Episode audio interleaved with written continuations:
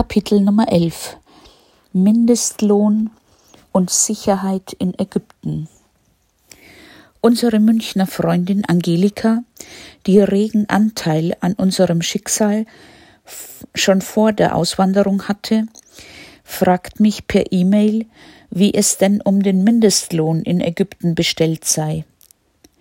Ich erinnere mich, dass ich darüber in der Papyrus, das ist die Zeitschrift für Deutschsprachige in Ägypten, etwas gelesen habe. In der Ausgabe September-Oktober 2010 steht Anpassung des Mindestlohns, nachdem die Lebenshaltungskosten in Ägypten in den letzten Jahren drastisch gestiegen sind, ist die Diskussion über den Mindestlohn erneut aufgelebt, der derzeit bei 35 ägyptischen Pfund pro Monat liegt und aus dem Jahre 1984 stammt.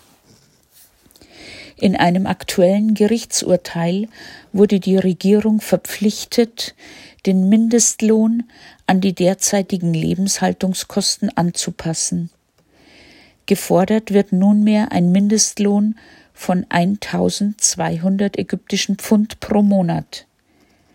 Diese Zahl basiere, so Ahmed El-Naga vom Al-Ahram Center for Political and Strategic Studies auf einer eher konservativen Schätzung dessen, was ein Arbeiter für seine Lebenshaltung, einschließlich Ausgaben für Miete, Nahrung, Transport und Gesundheit benötige.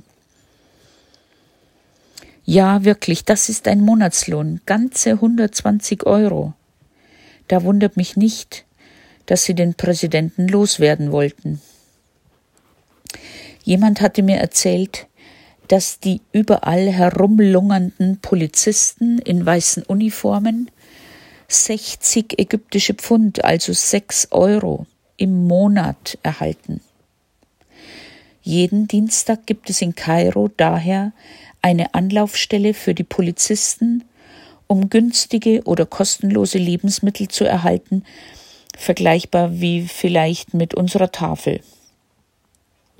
Immer wenn ich jetzt Polizisten sehe, die nur träge in die Luft schauen, ärgere ich mich nicht mehr, sondern habe Mitleid mit diesen Buben. Immerhin haben sie meistens saubere weiße Uniformen an. Keine Ahnung woher. Wenn man hinschaut, sieht man viel Elend in Kairo. Bettelnde Frauen mit mageren, dreckigen Babys, alte Männer ohne Beine, im abgefrackten Rollstuhl oder am Boden dahinrutschend oder wirre, angebieselte Frauen. Hin und wieder bin ich Jesus begegnet. Ein Stadtstreicher mit langem, zerlumpten Gewand, verfilzte Haare und einem langen, grauen Bart. Viele von ihnen schlafen im Freien, unter Brücken, in Grünanlagen oder alten, ausrangierten Autos. Am 27. Oktober 2011 war ich bei einem Sicherheitstraining. Aufgrund gehäufter Überfälle und Einbrüche hat Rosi, mit angereiste Ehefrau und Bastelkollegin, diesen Nachmittag an der Deo für ältere deutsche Damen aus der evangelischen Gemeinde organisiert. Herr Michael Wurche, auch in Kairo wohnend, er ist Pensionist und jetzt Sicherheitsberater, wurde 1983 als Lufthansa-Manager in Bolivien entführt und nach elf Tagen und einer Lösegeldzahlung von Lufthansa in Höhe von vier Millionen D-Mark wieder freigelassen. Durch seine Vorträge versuche er dieses Trauma zu verarbeiten. Er sagt uns, die Kriminalität nehme in Kairo seit der Revolution sprunghaft zu. Kunststück. Es sind immer noch hunderte entlaufene Sträflinge unterwegs. Seine Ausführungen sind so drastisch wie amüsant.